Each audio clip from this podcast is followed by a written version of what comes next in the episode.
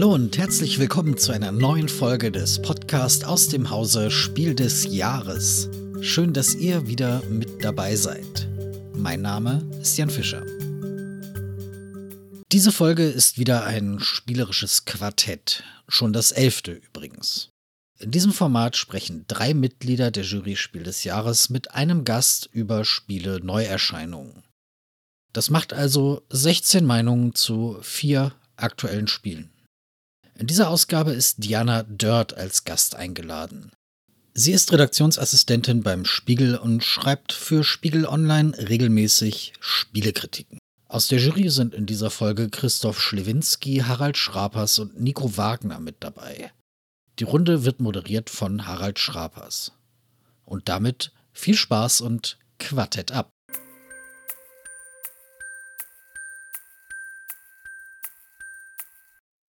Ja, herzlichen Dank für die freundliche Begrüßung, Jan.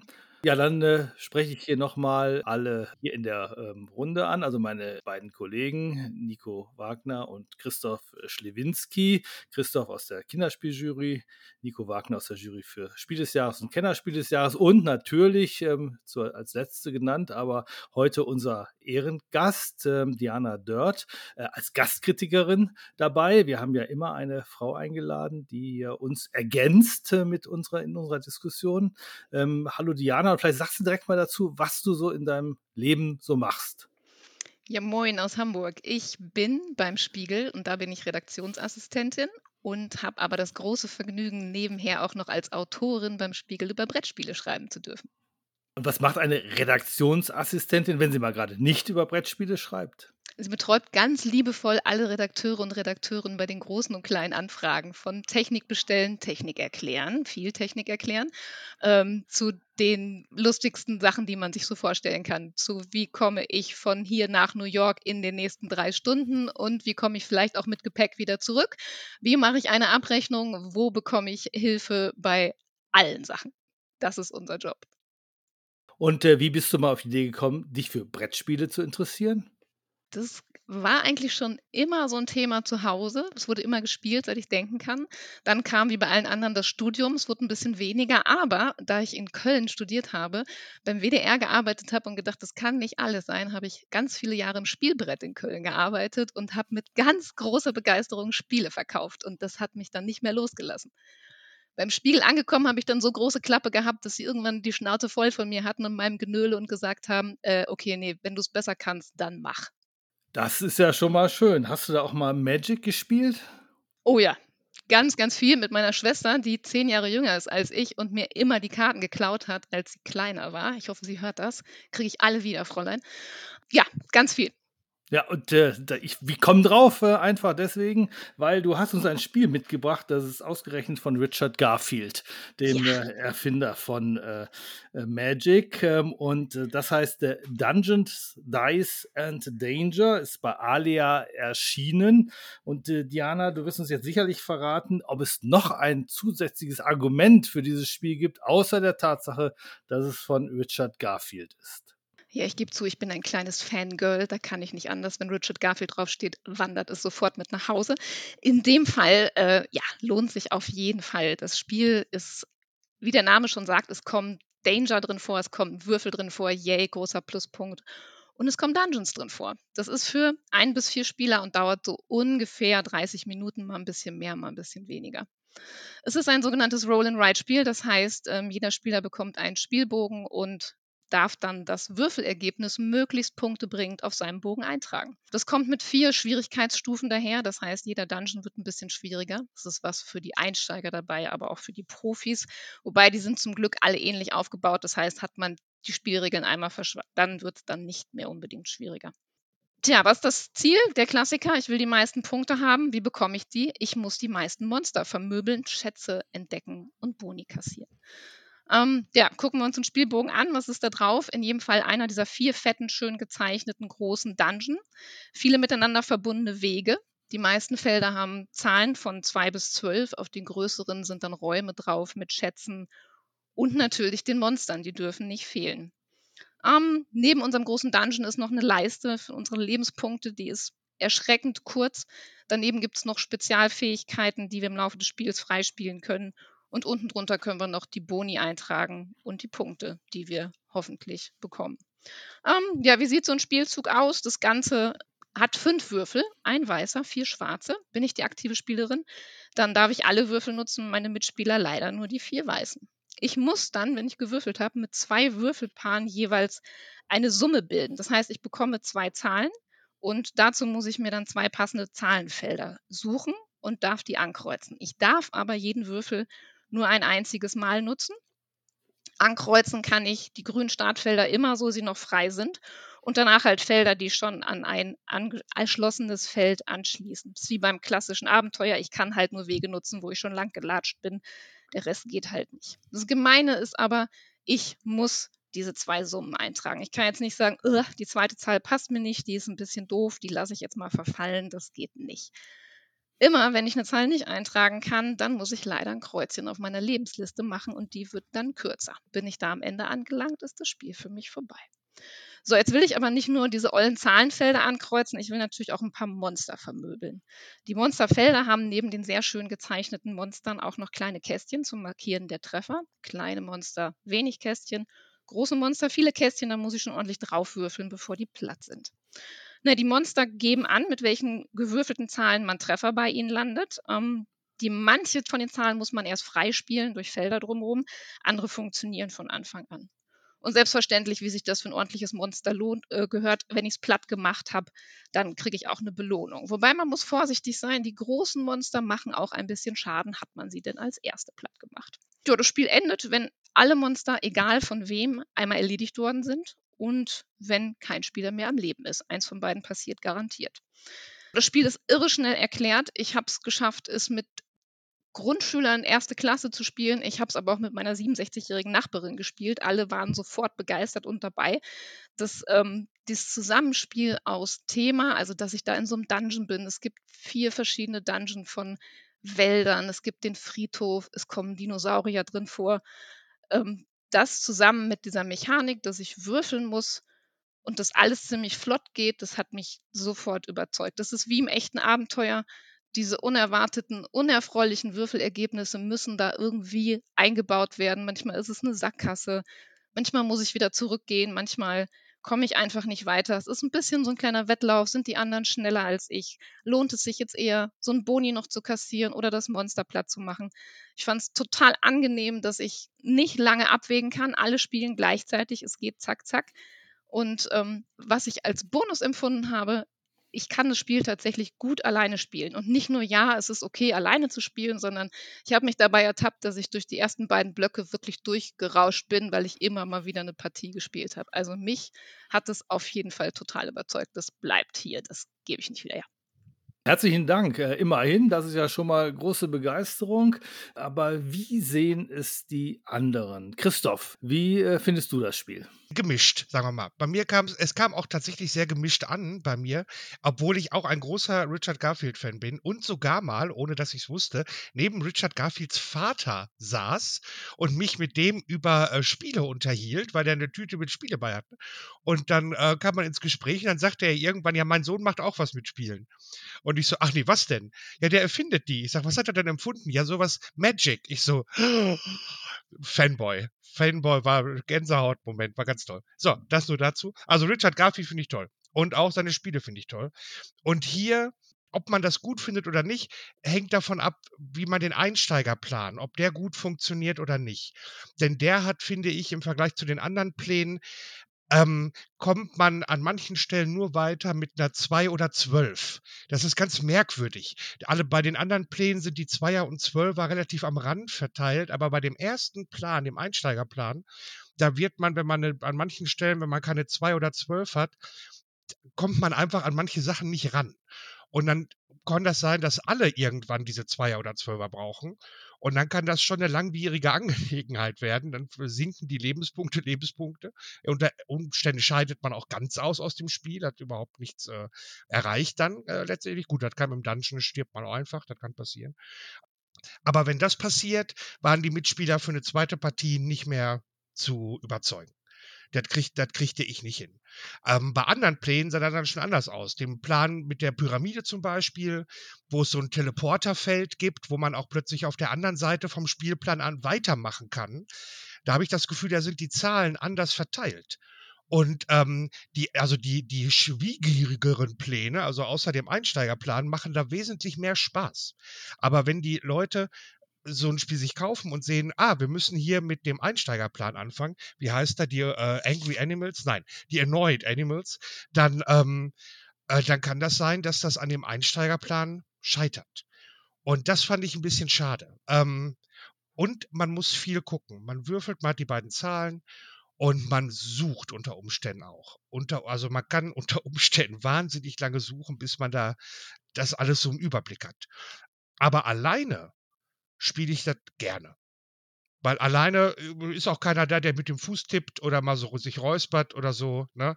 Ähm, oder mir so einen Blick zuwirft, sondern alleine kann ich ganz in Ruhe gucken und kann das ja auch in Etappen spielen und so. Denn ich finde die Gestaltung, diese, diese Spielpläne, diese Ankreuzpläne sind super groß gemacht, die sind super schön gestaltet.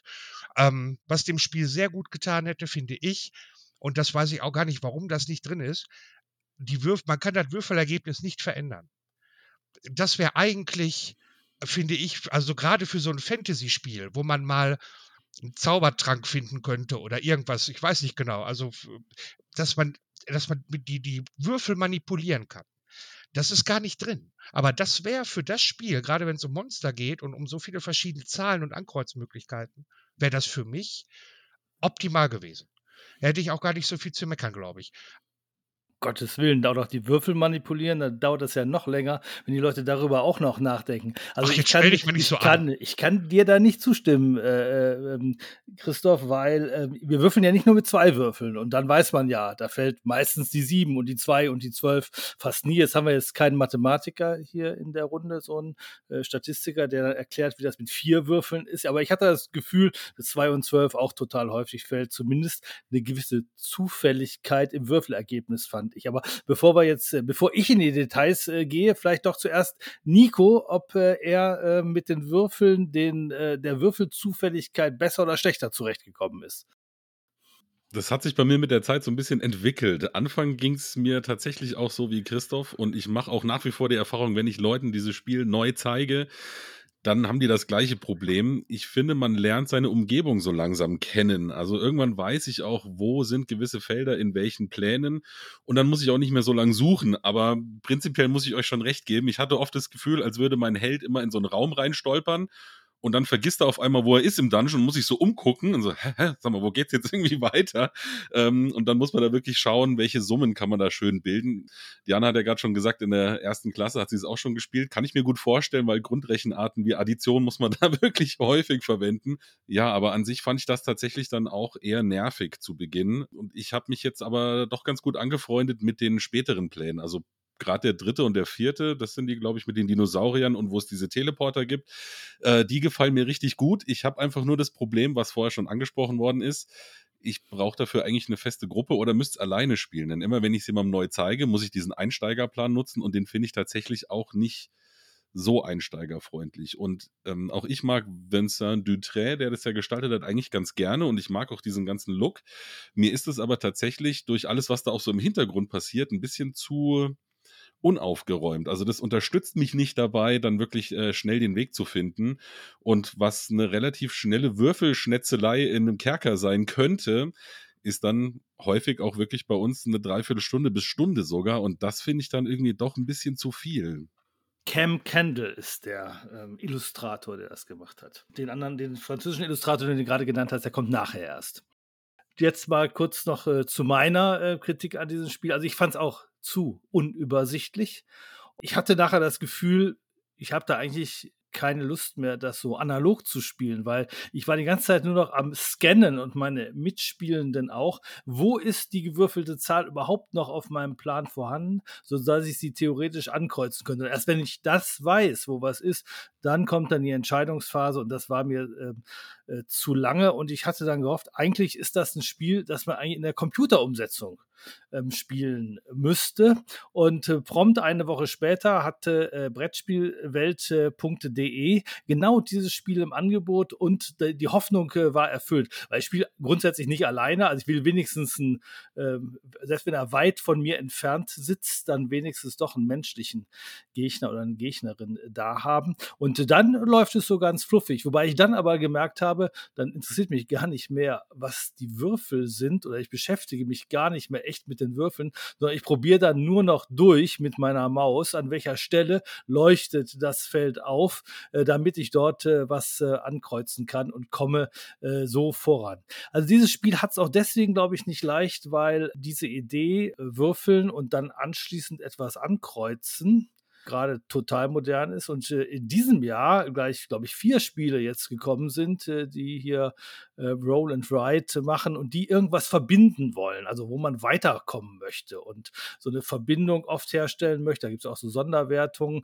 und es gibt ein Spiel, da gibt es eine Deutschlandreise, wo man vorwärts kommen muss. Dann gibt es ein Spiel, da werden so Grenzbefestigungen ne, verlängert und dann gibt es noch ein Spiel mit Bergsteigen. Äh, da kommen wir wahrscheinlich noch mal später in einem anderen ähm, äh, Quartett äh, drauf äh, zu sprechen. Und äh, deswegen äh, muss ich da Dungeons, Dice and Danger ein bisschen einreihen in diese Richtung. Und ähm, ich war mir dann, nachdem ich dann doch durch diese Computerumsetzung es sehr oft gespielt habe, habe ich jetzt schon den Spaß so ein bisschen dran verloren, weil es hat, kann wirklich jetzt auch nichts Wesentliches hinzusetzen an ähm, spielerischen Besonderheiten, äh, die dann einfach da noch eine Rolle spielen, wo ich sagen würde, okay, das ist jetzt etwas, was in meiner Sammlung bleiben würde. Also erstmal, Harald, äh, du hast vollkommen recht. Ich weiß gar nicht, wie mir der Fauxpas jetzt gerade passiert ist, aber es sieht sehr ähnlich aus zu dem, was Vincent Dutré sonst immer so macht. Ähm, ich wollte nochmal nachfragen, wie geht's euch denn mit den Detailregeln? Weil ich finde, die reißen mich auch oft so ein bisschen aus dieser Stimmigkeit des Themas hinaus. Also einfach so Sachen wie, äh, wenn einer so ein Tier erlegt hat, dann kriegen alle anderen da auch gleich noch ein Kreuz mit rein. Ähm, warum ist das eigentlich für alle anderen noch da, wenn es einer schon erlegt hat? Also das ist auch irgendwie insgesamt nicht so stimmig von dem ganzen, von dem ganzen Setting her. Ich weiß, wie, wie habt ihr das empfunden? Ich fand, das war wirklich, wenn man ein, zweimal das gespielt hat, dann war das drin. Also ich fand das Umschalten von ich spiele es alleine und muss mich nicht absprechen mit jemand, weil ich habe das Monster jetzt alleine platt gemacht zu ich spiele es jetzt wieder mit anderen. Das fand ich tatsächlich auch ein bisschen holprig, aber nach der zweiten Runde, wenn ich es mit anderen gespielt habe, war das einfach eine Regel. Ne, ist halt klar, ich muss Bescheid sagen, yeah, ich habe es Monster Edge. Es hat dann bei uns eher dazu geführt, dass alle wieder so ein bisschen dieses, dieses Wettlauf-Feeling hatten. Dieses, ah, warte, jetzt haben wir aber gar nicht mehr so viele Monster. Was mache ich denn jetzt? Boni, Monster, was jetzt so? Das fand ich eigentlich nicht so also ne, beim ersten Mal klar, dann war es ein bisschen, hä, ach so, hätte ich Bescheid sagen müssen. Hm, Mist, habe ich vergessen. Aber zweite, dritte Runde war das einfach drin. Ja, das, das war bei uns genauso. Und was die, was, was das ganze Hintergrund, klar, das ist natürlich, da ist viel los auf dem Plan mit der Grafik und so weiter, aber das ist so schön gemacht. Also man kann da, wenn jetzt mal einer ähm, länger braucht zum Nachdenken, dann kann man da so viel entdecken, finde ich. Das äh, macht diese ganze, also das hat schon eine gute Stimmung. Da kann man überhaupt gar nicht meckern, finde ich. Dieses ganze durch den Dungeon gehen und wie die Felder aufgebaut sind und dass man, also wenn man, äh, wenn man so eine Affinität hat zu Fantasy-Sachen und zu Dungeon-Crawlern und dann sieht, wie schön das alles gestaltet ist, das ist schon ein großer Pluspunkt, finde ich, bei dem Spiel. Das hebt es auch so ein bisschen raus von so etwas nüchtereren Roll und Rides, weil es einfach an jeder Stelle ganz liebevoll gemacht ist. Und diese Detailregeln, es ist halt ein bisschen gehobener. Ich meine, Alea ist jetzt nicht bekannt für Familienspiele. Ne? Man muss schon, das ist jetzt schon im leicht gehobenen. Ähm, insofern, die Leute, die dann was von Alea spielen, die, glaube ich, sind schon sich bewusst, dass da so ein paar kleine Detailregeln kommen könnten. Also das, da hatte ich jetzt ehrlich gesagt auch keine großen Schwierigkeiten mit. Herzlichen Dank, Diana, dass du uns dieses Spiel äh, mitgebracht hast. Ähm, das ist tatsächlich äh, für heute schon das größte Spiel, das wir haben, obwohl die Schachtel gar nicht besonders äh, groß ist. Und äh, das ist schon ähm, heute mal ein äh, spielerisches Quartett mit eher ja, Kleinigkeiten, aber ähm, Nico wird als nächstes drankommen, äh, wird uns begründen, warum das, was in der doch kleinen Schachtel, ziemlich kleinen Schachtel, etwas größer als ähm, so Kartenspiel, ist eigentlich nicht das kleinste heute, das kommt nämlich noch später, was in dieser kleinen Schachtel denn äh, so drin ist an spielerischem Gehalt, weil das eine hat mit dem anderen ja erstmal nichts zu tun. Das ist nämlich das Spiel Jekyll vs. Hyde. Äh, erschienen ist es bei Nice Game and Mandu Games. Und äh, der Autor ist ein Koreaner, Genonil. Und äh, den äh, Illustrator, den hast du vorhin schon fälschlich äh, dem anderen Spiel äh, zugewiesen, macht aber nichts. Ähm, ist jedenfalls auch ganz äh, äh schön gezeichnet äh, und es ist ein Zwei-Personen-Spiel. Warum bringst du dieses Spiel mit, Nico? Es ist vor allem nicht nur ein Zwei-Personen-Spiel, es ist ein Zwei-Personen-Stichspiel. Und da gab es ja zwar schon mal den Fuchs im Wald und vielleicht noch ein, zwei andere Kandidaten, aber es ist schon ein sehr seltenes Genre, was noch nicht so ausgelutscht ist wie viele andere. Und ähm, ich komme ja aus äh, München ursprünglich und habe da so einen ganz langen Schafkopf-Hintergrund. Also Stichspiele, das ist wirklich, ah, da geht mir das Herz auf. Und ähm, das Spiel schafft es wirklich richtig gut, mich herauszufordern. Aber erstmal, worum geht's denn? Also Jekyll vs. Hyde, wer die Geschichte nicht kennt, ähm, es gibt da einen Doktor, der macht so ein bisschen Selbstexperimente und darüber wird er dann so wahnsinnig mit der Zeit. Und das versucht dieses Spiel abzubilden, denn es gibt eben den Jekyll, der versucht, nicht wahnsinnig zu werden und der Mr. Hyde versucht, das Ganze eben zu schaffen. Und das wird abgebildet im Spiel über die Differenz der Stiche, die man macht. Also in jeder Runde, drei werden insgesamt gespielt, werden zehn Stiche gemacht. Und je nachdem, wie groß die Differenz ist, bei 5 und 5 Stiche gemacht, wäre die eben 0 oder 6 und 4 wäre sie 2 und so weiter und so fort, ähm, läuft der Mr. Hyde in Richtung Wahnsinnigkeit. Hatte das nach drei Runden geschafft, zehn Schritte zu machen, dann ist wirklich die Person wahnsinnig geworden. Hat der ähm, Dr. Jekyll das verhindert, dann hat eben diese Person gewonnen. Und das ist wirklich tatsächlich sehr spannend, denn eigentlich ist es von den Regeln her ganz einfach. Wir haben einfach nur drei Farben mit den Zahlen 1 bis 7. Es gelten so die üblichen Stichspielregeln, das heißt, wird eine Farbe gespielt, muss der andere die bedienen. Und dann haben wir noch Tränke. Und über die Tränke kann ich Sonderfunktionen auslösen, wie zum Beispiel Karten zu tauschen oder Stiche dem, dem Gegner noch abzunehmen. Und das Interessante ist, oder sind eigentlich zwei Punkte. Das ist zum einen eben, wann löse ich diese Effekte aus und wann spiele ich welche Farbe. Denn erst durch das Ausspielen der Farben wird auch festgelegt, welche Farbe ist denn die stärkste, also welche ist der höchste Trumpf. Spiele ich von diesen drei Farben lila, grün und rot zuerst eine lilane Karte, dann sind auf jeden Fall grün und rot stärker. Und das fordert mich wirklich so, dass ich äh, mir am Anfang schon überlegen muss, ja, wie möchte ich denn in welcher Reihenfolge diese Farben ausspielen, um vielleicht mein Blatt stärker oder schwächer zu machen? Und natürlich auch, wenn ich äh, diese Effekte nutzen will, wann setze ich die sinnvoll ein? Denn immer wenn ich so einen Trank ausspiele und äh, mir dann eine Farbe wünschen darf, die der andere beigeben muss, dann löse ich die zu der Farbe passenden äh, Aktionen aus. Und das ist wirklich ein Stichspiel, wo es nicht nur darum geht, ganz simpel die Dinger runterzukloppen, sondern vor jeder Runde muss ich mir schon so eine kleine Taktik zurechtlegen oder Strategie auch und äh, muss dann versuchen, die durchzuziehen. Und ähm, das finde ich wirklich sehr spannend. Ein kleines Detail habe ich noch vergessen. Vor jeder Runde werden auch noch Karten ausgetauscht. Das heißt, da habe ich auch noch so ein bisschen in der Hand, was gebe ich dem anderen mit und was nicht. Und das finde ich wirklich sehr, sehr reizvoll, dann äh, auch aufgrund dieser Asymmetrie jede Runde vielleicht in einer anderen Rolle das Ganze dann auch auszuprobieren und zu schauen, ähm, ja, kriege ich denn meine Taktik hier durch mit den Karten, die mir gegeben sind. Spannend macht das Ganze auch, weil fünf Karten jedes Mal rauskommen. Ich kann mir also nicht so ganz sicher sein, welche Karten sind denn überhaupt drin im Spiel. Ja, und ähm, wie gesagt, kann ich äh, wirklich stundenlang spielen. Wir haben das schon mehrere Runden hintereinander gespielt und es wird einfach nicht langweilig. Ich habe von jemandem gehört, der sagte, äh, das ist das äh, beste Zwei-Personen-Stichspiel aller Zeiten. Ich wusste jetzt nicht genau, ob das jetzt ein echtes Lob ist, weil ich kenne überhaupt nur zwei und da ist das mit der Chance von 1 zu 1 ja locker hinzukriegen. Ähm, Diana, äh, bist du eher Wizard-Fan oder eher Doppelkopf-Fan oder überhaupt Stichspiel-Fan? Ja, ich muss ja gestehen, ich habe so eine On-Off-Beziehung zu Stichspielen. Ich habe immer das Gefühl, wenn ich welche gespielt habe, das fühlt sich an wie Arbeit.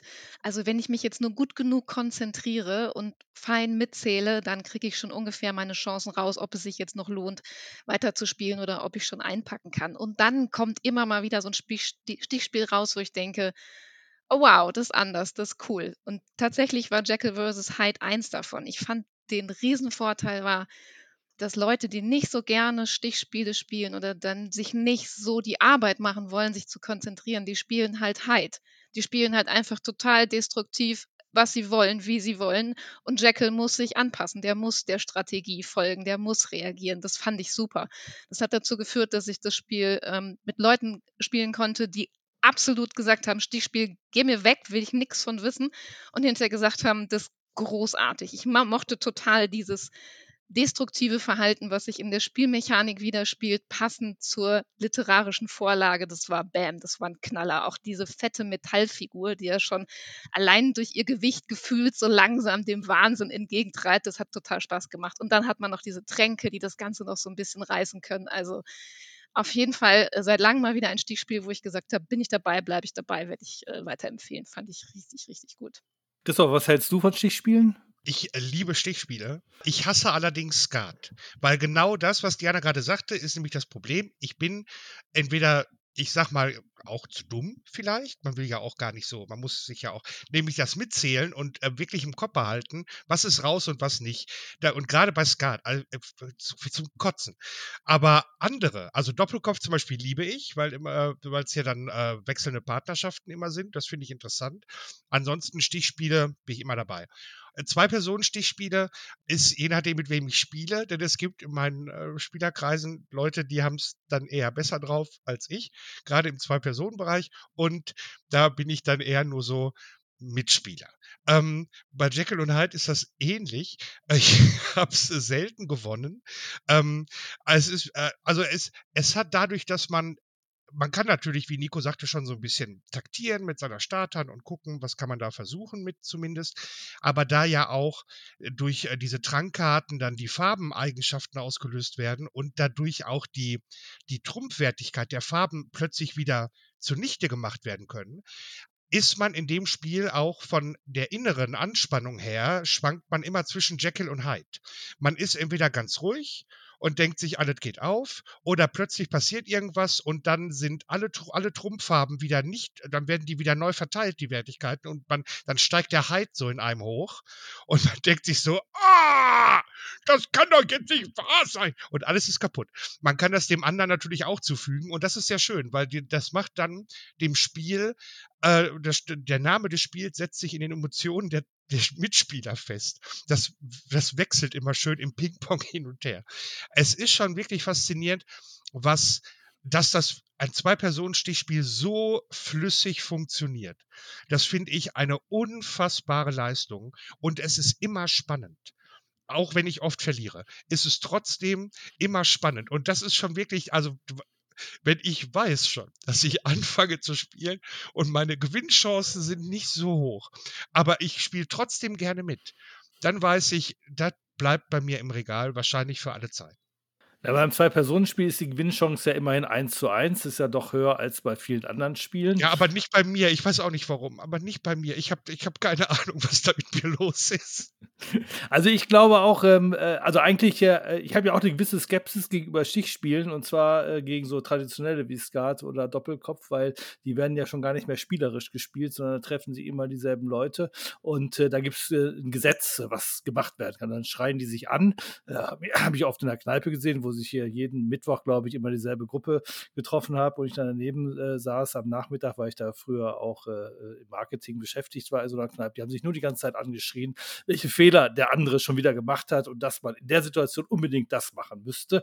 Das ist das Gegenteil dessen, was ich unter spielerischem Spiel verstehe und ich bin nun mal ein großer Anhänger von Spielen, die auch spielerisch sind und äh, deswegen äh, habe ich eine Skepsis gegenüber dieser Art äh, Stichspiele zu spielen, nämlich sie quasi sportlich zu spielen. Aber ich habe überhaupt keinen äh, Scheu vor Jekyll versus Hyde, äh, weil äh, ihr habt es alles schon gesagt, es ist einfach großartig, wie es gemacht wurde. Und gerade die Tränke, also die Sonderkarten, die dazwischen kommen, die brechen auch natürlich immer wieder so ein bisschen die Systematik. Also selbst der, der perfekt im Stichspiel ist, der kann dies noch nicht automatisch vorberechnen. Also muss ich selber auch noch mal einarbeiten äh, wie diese überraschenden Wechsel, die durch diese Tränke entstehen, ähm, gemanagt werden können. Die einzige Kritik, die ich an dem Spiel habe, ist, äh, dass äh, für jemanden, der wie ich in der literarischen Vorlage jetzt nicht so bewandert war, dem Spielbrett nicht so gut entnehmen konnte, wer jetzt wo steht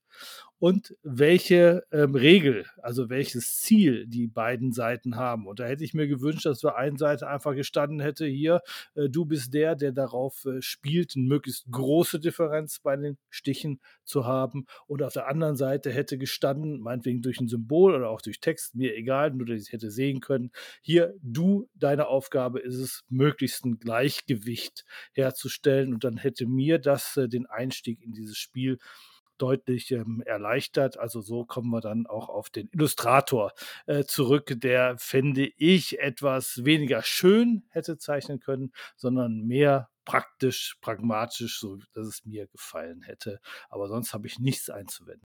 Also auf jeden Fall muss ich zum Abschluss nochmal sagen, großartiges mentales Tauziehen, was hier stattfindet. Und gerade diese Momente, die ihr auch angesprochen habt, wenn man dann mit den Aktionen nochmal was macht, die können ja echt nochmal so eine ganze Runde drehen. Also du, du hast schon gedacht, ah, das muss ich jetzt irgendwie abschenken und dann passieren durch diese Effekte echt nochmal so, so ganz krasse Wendungen in diesem Spiel. Also wirklich hoch emotional. Und ähm, das Schöne ist ja bei einem Zwei-Personen-Stichspiel, Harald, du kannst dich einfach über dich selber ärgern, dass du was falsch gemacht hast und nicht, dass die anderen sich nicht an die Regeln gehalten haben. das ist auf jeden Fall super. Also ich gebe euch da recht, da ist so viel Emotion drin und gerade deswegen passt ja das Thema wahrscheinlich auch so schön, dass man hier seinen Verstand verliert. Ja, ja herzlichen Dank. Und äh, das war ja schon mal äh, ein letztlich für ein Zwei-Personen-Spiel relativ emotionaler Titel. Haben wir zumindest so jetzt beschrieben. Offensichtlich haben wir es auch so erlebt. Aber der Christoph hat jetzt ein Spiel dabei, das ist noch viel emotionaler. Äh, das heißt nämlich äh, Fabula Rasa, Tell Your Stories ähm, Seemannsgarn, da gibt es mehrere von, in dem Fall ist es die Ausgabe Seemannsgarn. Nico Böhnke hat sich das einfallen lassen und erschienen ist es bei Hoch. Jawohl, so ist es. Und es ist ein Erzähl-Memory-Spiel. Und ähm, äh, ich rede gerne also auch täglich. Und deswegen ist es, äh, dachte ich mir schon, ach, Erzählspiele finde ich immer toll. Man fängt an, der Startspieler fängt an und zieht als erstes sechs Karten. Da sind je nachdem, was für eine Ausgabe man hat, in dem Fall Seemannsgarn, sind da alles Piraten oder Seemannsgarn technische Bilder drauf. Irgendwelche, da sind eine, ein Kraken greift ein Boot an, da ist ein, äh, ein Säbel oder was, also alles, was mit Seemannsgarn in irgendeiner Form zu tun haben könnte.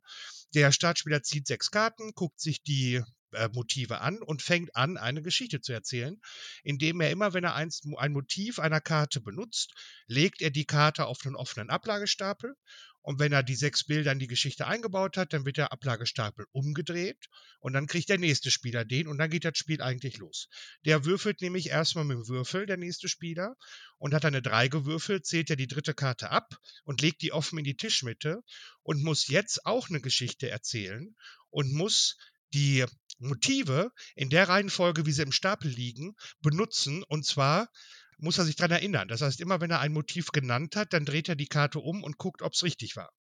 Hat er das so durchgestanden, die Geschichte, und hat er alles in der Reihenfolge benutzt, dann kriegt der A die Karte, die in der Tischmitte lag, die offene, die kriegt er dann als äh, Siegpunkt.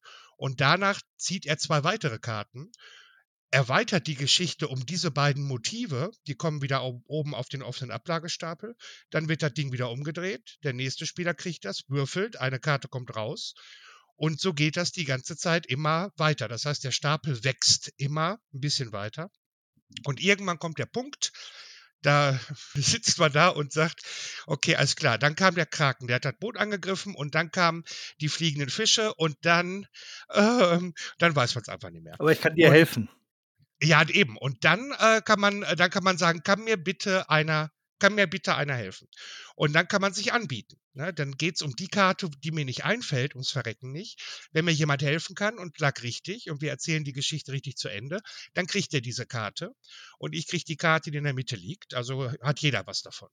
Es kann aber auch sein, dass ich einfach weiß, was als nächstes kommt und dann habe ich mich doch vertan. Und dann in dem Fall bleibt die, der Punkt in der Mitte offen liegen und es werden keine Karten dazugefügt, sondern der Stapel wandert direkt, ohne dass der weiter aufgedeckt wird, an den nächsten Spieler. Und der hat jetzt eine Chance. Der würfelt wieder eine Karte raus als Pluspunkt. Da liegen plötzlich zwei Punkte in der Mitte. Oder es kann auch sein, dann liegen, wenn der sich vertut, liegen plötzlich drei Punkte in der Mitte. Und wenn man dann jemanden um Hilfe fragt, dann kann der sagen, okay, pass auf, Baby, ich kriege nicht nur die Karte, bei der ich dir jetzt helfen soll, ich möchte von dem, was in der Mitte liegt, bitte ein bisschen mehr haben. Ja, da möchte ich noch zwei weitere Karten. Alles klar? Und dann geht das Gefeilsche los. Dann fängt man plötzlich an, um Siegpunkte zu feilschen. Und je nachdem, mit wie vielen Leuten man spielt, braucht man zwischen fünf und sieben Siegpunkten. Und ähm, ja, sobald einer diese Punkte hat, ist das Spiel vorbei. Und dann muss man erstmal durchatmen und das Gehirnfenster aufmachen und durchlüften. Ähm, denn dann ist relativ viel, ist relativ viel Dampf im Oberstübchen. Und ähm, man muss diese Art von Spielen muss das, das muss man, also Memory muss man mögen, man muss äh, Merkspiele mögen und man muss es mögen zu quatschen. Und wenn man diese Kombination, wenn man diese beiden Sachen mag, dann ist Fabula Rasa ein Blindkauf, finde ich, äh, weil es einfach, das, äh, das hat so viele, das ist, funktioniert so einfach, aber das hat allein die Tatsache, dass eine Karte offen rausgelegt wird als Siegpunkt, kann einem so unwahrscheinlich helfen, sich daran zu erinnern, was kommt noch im Stapel. Das fand ich ganz faszinierend, dass man ähm, sein Gehirn auf diese Weise, dann ist man richtig stolz auf sich, wenn man aufgrund dieses Hinweises dann plötzlich, oder auch aufgrund der anderen Siegpunkte der anderen, die bleiben ja offen liegen. Und man sieht dann, ah ja, okay, das war ja auch schon raus. Ach ja, stimmt, da war ja das, danach kam das. Wenn man sich mal so umguckt, ähm, das haben die wahnsinnig gut gemacht. Und wenn man Leute, Enthusiasten am Tisch hat, kommen da Geschichten bei raus. Das ist, ähm, also das, das, das rankt von unglaublich schmutzig bis zu wahnsinnig fantasievoll, kann da alles bei sein. Und ich habe ähm, in der vergangenen Zeit lange nicht mehr ein Spiel gehabt, wo, wo, wo ich Tränen gelacht habe teilweise.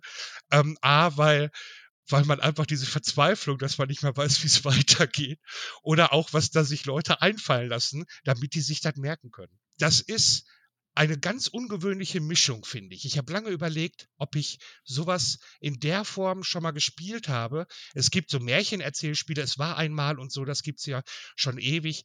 Aber in so einer Form habe ich das noch nicht gespielt. Oder ich habe es noch gar nicht gespielt und das gibt es doch.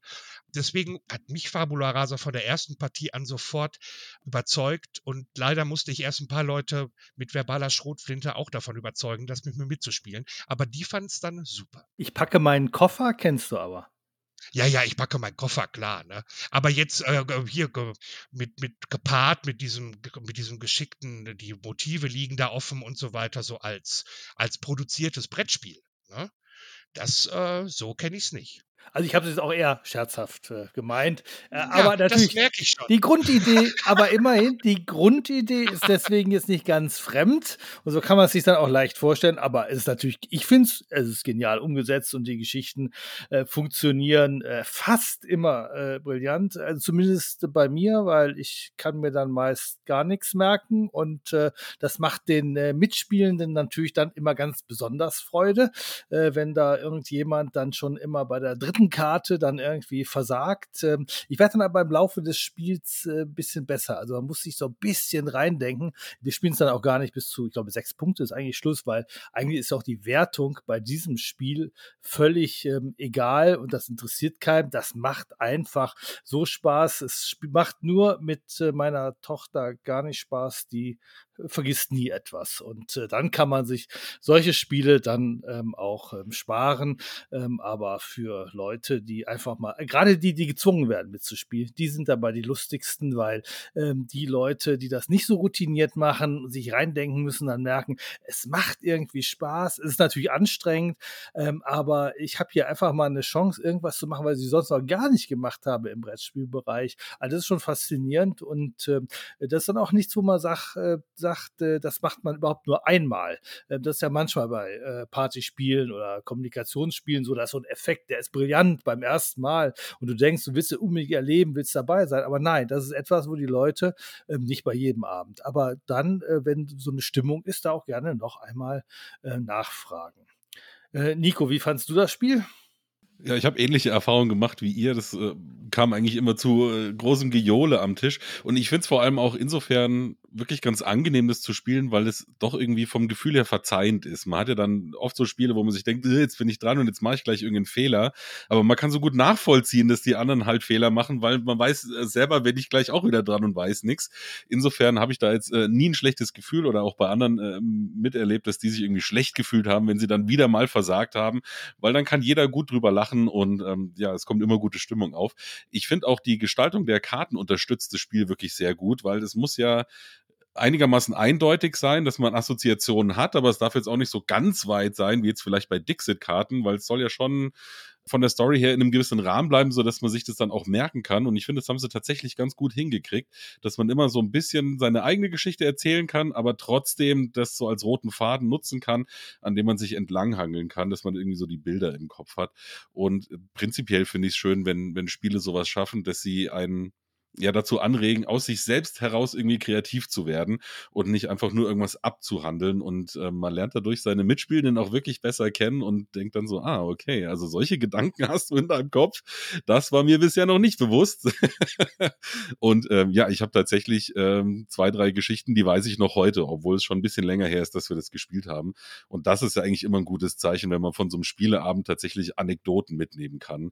Das gibt's ja leider viel zu selten. Christoph hat gerade gesagt, ähm, er redet sehr gerne, auch deswegen spielt er das Spiel so gerne. Äh, Diana, du hast zur Begrüßung auch kein Wort zu viel gesagt, einfach nur Moin. Äh, wie ist das bei dir mit diesem Spiel? Das täuscht, das täuscht. Also wenn da drauf steht Erzählspiel, dann gibt es eigentlich schon kein Halt mehr. Also es war einmal Snake Oil, bin ich sofort dabei. Jetzt habe ich aber so ein kleines Manko. Für mich ist das so ein Opferspiel. Es geht nämlich um Memory. Da bin ich raus. Ich bin das Opfer. Ich bin diejenige, die sich die Geschichte ums Verrecken nicht merken kann, egal wie sehr ich mich anstrenge. Mein Gehirn geht da sofort auf den Ausknopf. Trotzdem hat solch ein Spiel natürlich ein irre Potenzial für einen guten Spieleabend. Also ich finde, wenn man nicht gerade den maulfaulsten in der Runde anfangen lässt, dann ist das eigentlich ein Selbstläufer. Das fand ich auch. Das Spiel macht so viel richtig. Ich fand es so cool, diese Flexibilität der Karten, das Layout, das ging für jedes Alter. Ne? Die, was du gerade meintest, da kommen schmutzige Geschichten mit den Erwachsenen zustande, aber auch die Kinder konnten sofort mitmachen, weil das war einfach schön einprägend, das war super. Auch, dass diese Karten offen liegen bleiben und man sich dann da langhangeln kann. Das hatten wir auch, dass man sich wirklich freut, so, ha, es ist mir doch noch eingefallen, Gott sei Dank, die gucken schon wieder alle, schade. das war es leider nicht. Okay, na gut, weiter geht's. Das fand ich super. Man ist nicht so wie bei manchen Spielen in so einer Endlosschleife gefangen. Es passiert immer wieder was. Auch ganz groß, auch total wertvoll diese Sanduhr, ne? dass man sagen kann, Alter, komm in die Hufe du überlegst jetzt zu lange. Ne? Da kann man nicht sagen, äh, du hattest aber vorhin auch total lange drüber nachgedacht, ja, hätte die Sanduhr umgedreht, stand halt da. Ne? Das finde ich super, das finde ich total klasse. Minus war bei uns in gemischten Runden, wenn Leute wirklich keinen kein Hang zu Erzählspielen hatten, aber gerne wollten, die waren ausgebremst dadurch, dass man diese Regel hat, dass die Geschichte auch ganz anders sein kann. Weil dann hast du welche dabei, die gehen halt in die Vollen, die erzählen eine komplett andere Geschichte haben sich einfach nur die Bilder gemerkt und die, die sowas gar nicht gut können, so wie ich, Opfer, die sind raus. Also dann, dann habe ich, da muss ich mich doppelt konzentrieren, das ging nicht. Aber ähm, in den meisten Runden war es auf jeden Fall ein Knaller mit, ja, guten Geschichten. Ich habe noch eine äh, Kleinigkeit jetzt auch wieder zur Illustration. Das ist jetzt nur die B-Note und nicht äh, die A-Note. Ähm, ich hätte es äh, ein bisschen schöner gefunden, wenn man die ganz brutalen Bilder äh, in diesem Spiel, ähm, abgehackter Finger, wo da so ein Knochen rausragt, irgendwie ähm, dann äh, an Galgen oder ähm, auch so ein Käfig, der an so einem Galgen hängt, wo offensichtlich Leute drin verhungert sind, ähm, dass man die nicht gehabt hätte, weil dann äh, hätte es wahrscheinlich auch noch mehr auch, auch Eltern äh, dazu gebracht, dies auch gerne mit äh, Kindern zu spielen, weil das natürlich auch was Schönes äh, für äh, Kinder ist. So ein bisschen wie bei äh, Mikro Makro, da hatten wir ja auch dieses Problem beim letztjährigen Spiel des Jahres, dass da eben auch so ein paar sehr brutale Szenen dabei sind. Die wurden dann später dann gekennzeichnet. Ich glaube nicht, dass das pädagogisch gefährlich für Kinder ist. Also da fließt jetzt kein rotes Blut ähm, aus der Schachtel, also keine Angst. Aber irgendwie hätte ich die Geschichten auch schön gefunden, äh, genauso schön gefunden, äh, wenn man äh, solche Knalleffekte jetzt nicht unbedingt in den Mittelpunkt, scheinbar schon auch so ein bisschen in den Mittelpunkt gestellt hätte, weil ich, es gibt eben nicht nur ein oder zwei Karten davon, sondern schon noch ein bisschen mehr. Ja, aber Harald, das ist doch das, das, ist doch das Piratenleben. Das ist doch, ähm, da sind doch abgehackte Finger, da bist du als Pirat immer. Das ist, steht in der Berufsbezeichnung, da bist du immer dran. Und ich finde, so zum Piratenthema Seemannsgarn, ähm, so ein, also so ein Hauch Brutalität äh, gehört das schon bei, finde ich. Also, aber das ist ja immer noch gut, da ist, guckt der Knochen aus dem äh, Finger, aus dem abgehackten, ja. Ähm, aber das ist schon, ich sag mal, das ist, wenn man, gerade wenn man das mit Kindern spielt, ist, sind solche Karten natürlich so ein Oh, ne? Da fühlen die sich auch ein bisschen erwachsen, wenn die da sowas mitspielen können. Das finde ich dann eigentlich ganz gut. Ich finde es gut, dass sie das in so einem Maße gemacht haben. Sie hätten es ja auch noch übertreiben können. Ich bin mal sehr auf die Horrorversion gespannt, die ich schon auf meiner Einkaufsliste habe, weil die äh, kann ich, da bin ich mal gespannt, was sie daraus gemacht haben. Ja, herzlichen Dank für äh, dieses äh, Spiel Fabula Rasa. Äh, und äh, jetzt kommen wir zum äh, größten Spiel. Nein, dem, äh, also inhaltlich können wir uns gleich streiten. Äh, die Schachtel ist aber noch ein bisschen kleiner als die, die wir schon hatten. Es ist nämlich ein japanisches Spiel. Es heißt Scout. Es ist von äh, Kei Kaino und äh, es ist im Oink Games Verlag erschienen es ist äh, nicht nur ein Vorurteil, so, sondern wirklich so. Das hat mir mal die Deutschlandchefin von Oinke Games erzählt, die mal lange Zeit auch in Japan gewohnt hat. Die Spiele sind da so klein, weil die Wohnungen tatsächlich so winzig sind, dass man selbst die Kartenspiele noch ein bisschen kleiner verpackt, als dies bei uns ähm, üblich ist. Und äh, in dieser Schachtel steckt einfach äh, Großartiges äh, drin. Ich hatte dieses Spiel schon mal im Herbst gespielt, damals zweimal.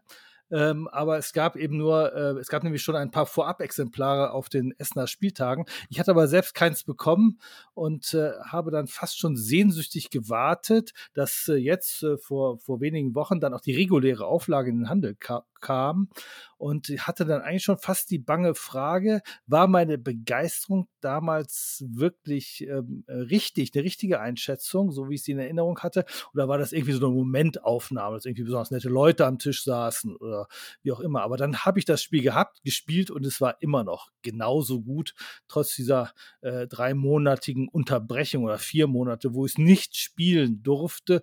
Und ich, wie gesagt, sehnsüchtig, obwohl ich ja so viele Spiele habe. Der Name Scout ist übrigens gar nicht äh, so treffend, weil es geht nicht um ähm, Pfadfinder oder so, wie man vielleicht denken könnte, sondern es geht um Zirkus, nämlich um eine Show, eine Zirkusshow. Ich spiele zwei meiner Handkarten, also ein Kartenspiel. Ich spiele zwei Handkarten aus zum Beispiel, lege die in die Tischmitte. Ich habe mir jetzt mal ausgesucht, George hat eine Einradnummer und Carol hat ihre Stelzen dabei.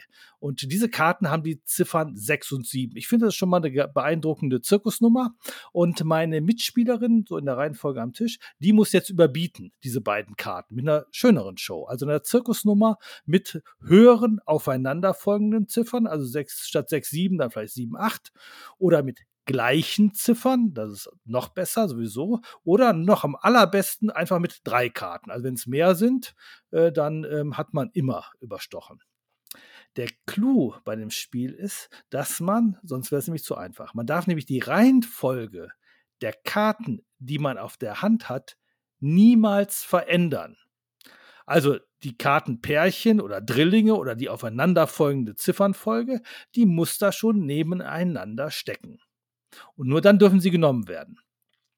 Wenn es klappt und ich habe eine höherwertige Show auf dem Tisch, ähm, dann gewinnt man die vorher da liegende Show. Also dann dreht man die Spielkarten um. Auf der Rückseite sind die Siegpunkte.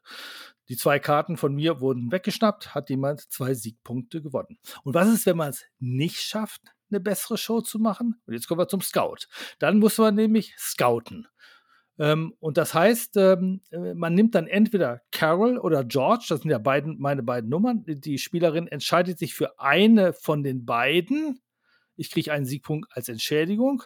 Und äh, sie steckt diese Karte irgendwo in ihre Hand rein. An irgendeine beliebige Stelle. Und das ist jetzt ihre Chance, die Reihenfolge zu beeinflussen. Ähm, und äh, dabei hat sie sogar noch die Möglichkeit, die Karte umzudrehen. Also nicht auf die Rückseite, auf der Rückseite ist ja wie gesagt der Siegpunkt abgebildet, aber die Karte auf den Kopf zu stellen.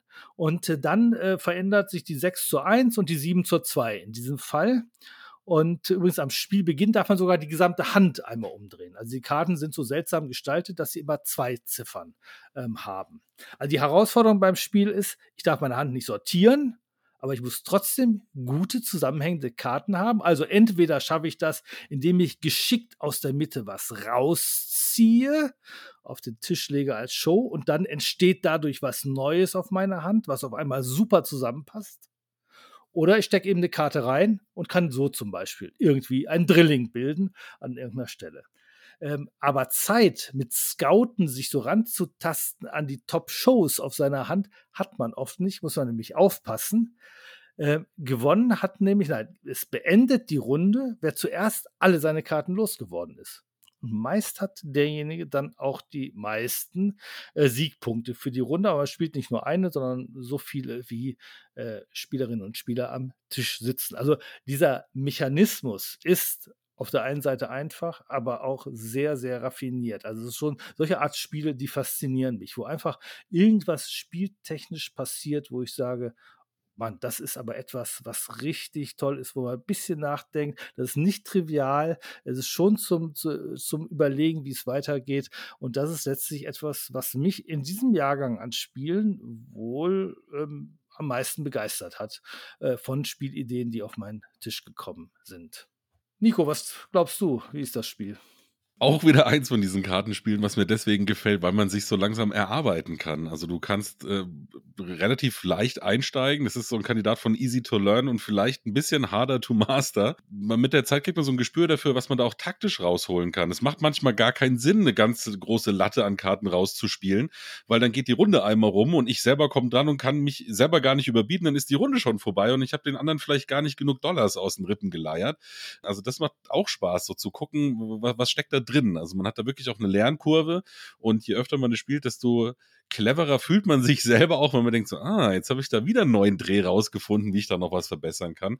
Das finde ich schon mal super und tatsächlich könnte man ja jetzt meinen, das ist ein Spiel, wo das Thema eigentlich überhaupt gar keine Rolle spielt. Aber du hast ja gerade schon so ein bisschen angedeutet, ich kann das mittlerweile tatsächlich, nachdem ich dahinter gestiegen bin, das so einzusetzen, kann ich es tatsächlich gut nutzen, um das auch zu erklären, weil es tatsächlich auch wirklich Sinn macht. Eine längere Show finden die Zuschauer eben besser als was Kurzes. Oder äh, irgendeine, ich weiß jetzt nicht mehr, was die höchsten Zahlen haben, aber irgendeine super Salto-Nummer ist halt spannender als irgendwas mit Jonglage. Das kann ich dadurch tatsächlich auch wirklich gut erklären. Und und ähm, ja, auch dieser Kniff mit den Karten nicht verändern, da könnte man ja jetzt auch sagen, Moment, das hatten wir doch aber schon vor ein paar Jahren bei krass kariert. Ich finde den Vergleich zwar passend, mir gefällt aber Scout deswegen trotzdem besser, weil wir da nicht diese Aktionskarten drin haben. Da gab es ja bei krass kariert noch dieses Stopp und was es da so gab das ist hier alles so ein bisschen für meinen Geschmack eleganter gelöst. Also ich brauche dann gar nicht diese ganzen Zusatzsachen.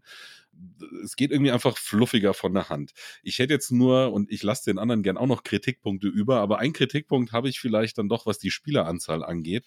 Das ist ja so, je mehr Leute mitspielen, desto mehr Runden haben wir. Und zu fünft ist es mir dann tatsächlich auch schon zu lang. Also mit vier Leuten finde ich vier Runden schon hart an der Grenze, aber zu fünf dann fünf Runden zu spielen, das wird mir dann für dieses kurze Kartenspiel, was es eigentlich sein soll, glaube ich, dann doch irgendwie zu lang. Deswegen spiele ich es tatsächlich lieber mit drei oder vier Leuten als in ganz großer Runde.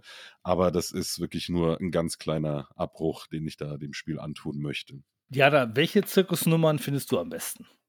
Ja, also das mit den Zirkusnummern, das war jetzt nicht so meins. Also meistens stört mich ja so ein Thema, was da draufgesetzt wird, nicht so. Diesmal fand ich das überflüssig. Ich hatte sofort dieses Bonanza-Feeling. Mein innerer Monk ist fast durchgedreht, dass ich die Karten nicht sortieren durfte. Das fand ich super. Das hat total Spaß gemacht. Ich habe da die ersten drei Runden wieder gesessen mit total verkrampften Fingern und dachte, nicht sortieren, nicht sortieren. Lass das bleiben. Und dann diese einfachen Regeln. Ich kann zwei Sachen machen. Ne? Ich kann entweder ausspielen und die, das vordere Blatt toppen oder ich kann es zerpflücken. Finde ich super. Also der Einstieg war Bombe, hat mit allen super gut funktioniert. Das fand ich klasse. Und auch was du gerade schon sagtest, man muss sich das so ein bisschen erarbeiten, das Spiel. Ne? In der dritten Runde haben wir dann gemerkt, dass wir angefangen haben, äh, doch ein bisschen strategischer zu spielen und zu gucken, ach was, nee, das kann man doch noch ein bisschen mehr rausholen, wenn ich jetzt nicht gleich sofort alles spiele, aber zu lange warten darf ich auch nicht. Was machen die anderen? Das fand ich, das fand ich richtig gut. Auch, dass man das Blatt tatsächlich irgendwann doch verändern durfte, Gott sei Dank. Das hat mir gut gefallen. Wie gesagt, das Thema, das hätten sie wegen mir einfach weglassen können. Das habe ich nicht gebraucht. Ähm, und hätte es mir doch ein bisschen praktischer für Linkshändler gewünscht. Ich glaube, das wäre jetzt nicht so schwierig gewesen, das optisch noch darzustellen. Aber ansonsten ist das auf jeden Fall ein Spiel, was hier sehr, sehr häufig auf den Tisch gekommen ist in den letzten Wochen. Ich verstehe auch nach wie vor nicht, warum das bei Spieleverlagen, die Kartenspiele machen, immer noch nicht angekommen ist. Mach halt einfach die, die Zahlen auf beide Seiten der Karten. Wo ist das Problem? Lernt das ja, halt bitte genau. einfach mal. Christoph, du magst auch einen Zirkus? Ich mag Zirkus nicht. Ähm, äh, ich finde, ist eine der äh, ein paar meiner schlimmsten Kindheitserinnerungen. Also hängen mit Zirkus zusammen. Ähm, aber ich äh, liebe halt ja Stichspiele und äh, Scout. Äh, also ich persönlich lasse das Thema weg. Also das hat bis jetzt auch noch keinen interessiert. Ähm, gut, irgendwann sagte einer, ach guck mal hier, das ist Zirkus, weil das hier auf den Karten draufsteht. Und ich, ja, ja, genau. Und dann wurde einfach weitergespielt. So, ähm, weil es, ich, ich, ich erkläre es eher technisch, sage ich mal. Ähm, äh, ich kann das gut nachvollziehen, was Diana sagt, dass man dieses, dass man wirklich dieses Zucken, man, man muss sich wirklich, man muss atmen, die Karten auf die Hand nehmen, fächern und dann sich wirklich meditativ die Finger beieinander halten. Das finde ich schon mal großartig, ich für mich.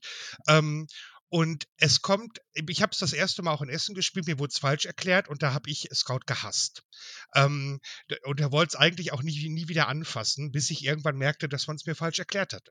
Und dann äh, habe ich es dann doch sehr lieben gelernt, denn es ist sehr schnell erklärt, finde ich. Man kommt sehr schnell rein und es hat diesen großen Vorteil, dass es immer irgendwie einen guten Spannungsbogen hat das hat immer, das, das kriegen auch viele Stichspiele nicht hin, denn man kann ja durchaus darauf spielen, dass man einfach so eine, wenn man Glück hat, am Anfang so eine lange Reihe schon kriegt, äh, lange Straße kriegt und dann das Spiel für die anderen sehr schnell beendet, auch wenn man selber gar nicht so viele Pluspunkte gemacht hat, machen die anderen halt wahnsinnig viele Minuspunkte, weil sie noch die Hand voll haben.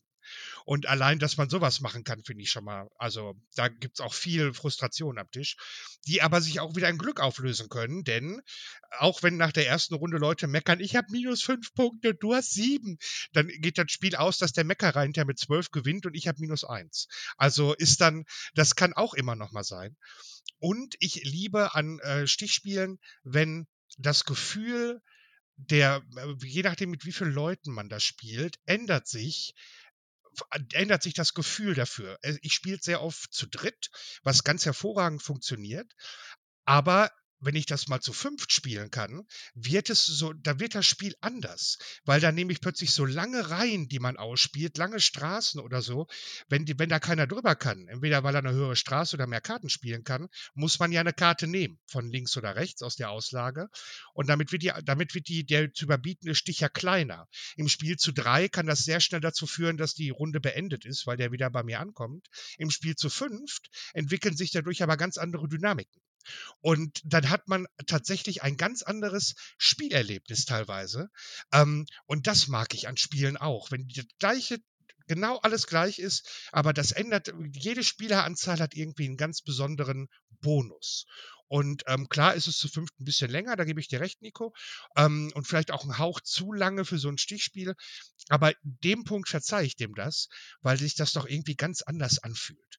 Und für mich ist Scout ein absolutes Stichhighlight. Ich habe es noch nicht zu zweit gespielt. Da spiele ich dann tatsächlich jeweils Jekyll und Hyde, glaube ich. Ich würde es auch gar nicht zu zweit probieren, Scout, weil für, das ist für mich so ein ganz klares mehr Leute am Tischspiel. Aber für mich ist das eins der besten Stichspiele, die ich kenne. Weil man auch dadurch, dass die Auslagen auf den Tisch kommen, ja plötzlich sieht, man kann ja nicht planen, was die anderen spielen. Und plötzlich sieht man da eine Karte liegen und obwohl man da drüber gehen könnte, sagt man sich, nee, mache ich jetzt nicht, sondern ich kaufe dem eine Karte ab und damit stecke ich die jetzt da rein und ich habe noch gar nicht gesehen, dass das ja hervorragend passt. Und das sind so Glücksmomente. Da hat man so plötzlich so wirkliche Glücksmomente und dann lacht lacht dieser Bösewicht in einem und spielt so Orgel und es gewittert, weil man dann weiß, wenn ich wieder drankomme, dann mache ich euch alle platt. Und das ist so ein, das löst das Spiel alles in mir aus und ich ähm, bin total begeistert davon. Zu zweit gibt es übrigens eine Sonderregel, äh, um das zu spielen. Die kenne ich auch nicht. Eigentlich ist es ein Spiel, wo man ehrlicherweise zu drei bis fünf drauf geschrieben ähm, hätte und äh, eben zu zweit mit äh, der Sonderregel. Das wäre ein bisschen ehrlicher gewesen. Ich spiele übrigens am liebsten äh, zu viert, aber auch zu fünft, weil ich spiele zu fünft einfach nur vier Runden, weil der Startspielervorteil, der ist ähm, so, auch, auch, aufgrund des Glücksfaktors, was man auf die Hand kriegt, dann nicht so groß, als ob man da jetzt äh, sich groß aufregen müsste, dass man einmal nicht anfangen muss. Also in der Hinsicht ist das Spiel auch flexibel genug, um äh, Begeisterung äh, in jeder Hinsicht auszulösen. Ja, herzlichen Dank für eure vielen Beiträge. Insbesondere Diana, ganz toll, dass du dabei warst. Ich glaube, äh, wir sind uns einig, ähm, äh, dass, äh, also ich bin zumindest der Überzeugung, dass was ihr hier gemacht habt, war jetzt eine großartige Werbung fürs Spiel. Es lag mit Sicherheit auch an euch, wie lebendig und ähm, man konnte quasi mitspüren, wie so ein Spiel abläuft, ähm, hier stattfand. Es liegt bestimmt auch an der Auswahl an, an Spielen, die wir hier gehabt haben, weil ich glaube, das sind Titel, die groß großartige Werbung äh, fürs, äh, fürs Brettspiel machen oder fürs Kartenspiel äh, machen. Und ähm, ich glaube, mit solchen äh, Spielen kann man ganz viele Leute ähm, an den äh, Tisch bekommen. Und das ist ja auch immer ein bisschen so auch unser Ziel. Wir haben jetzt auch nichts vorgestellt heute mal, was irgendwie besonders kompliziert oder komplex oder für Expertinnen und Experten ist, sondern sind wirklich Spiele, die äh, für jeden gedacht sind und wo wir wirklich, insbesondere wenn wir dabei sind, gelingt es uns, uns äh, die Leute überzeugen können, hier, das sind äh, Titel, äh, die spielt man mit uns und ihr merkt, wie toll es ist. Und ähm, ja, besorgt sie euch äh, bitte auch selbst. Äh, dass äh, zumindest diese Empfehlung, die können wir euch jetzt hier heute geben. herzlichen Dank für eure Beiträge und herzlichen Dank von meiner Seite aus fürs Zuhören. Tschüss. Tschüss. Tschüss. Tschüss.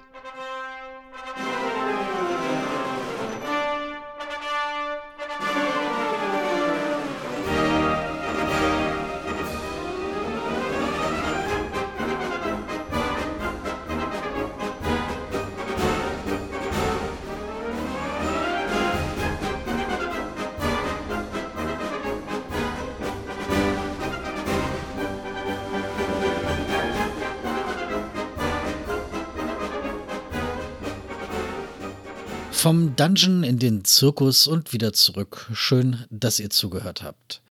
Die besprochenen Spiele waren Dungeons, Dice and Danger von Richard Garfield, erschienen bei Alea, Jekyll vs. Hyde von Geonil, erschienen bei Nice Games und Mandu Games, Fabula Rasa von Nico Böhnke, erschienen bei Huch und Scout von Kei Kajino, erschienen bei Oink Games. Einen herzlichen Dank an Christoph Schlewinski, Harald Schrapers und Nico Wagner. Einen ganz besonders herzlichen Dank an Diana Dörrt. Ein ganz besonders herzlicher Dank, nämlich der fürs Zuhören, geht auch an euch zu Hause und unterwegs an euren Geräten. Dies war ein Podcast des Vereinsspiel des Jahres. Unser Titelsong stammt von Only Meath und heißt Light. Mein Name ist Jan Fischer. Ich hoffe, wir hören uns bald wieder. Bis dahin bleibt gesund und selbstverständlich hört nicht auf zu spielen.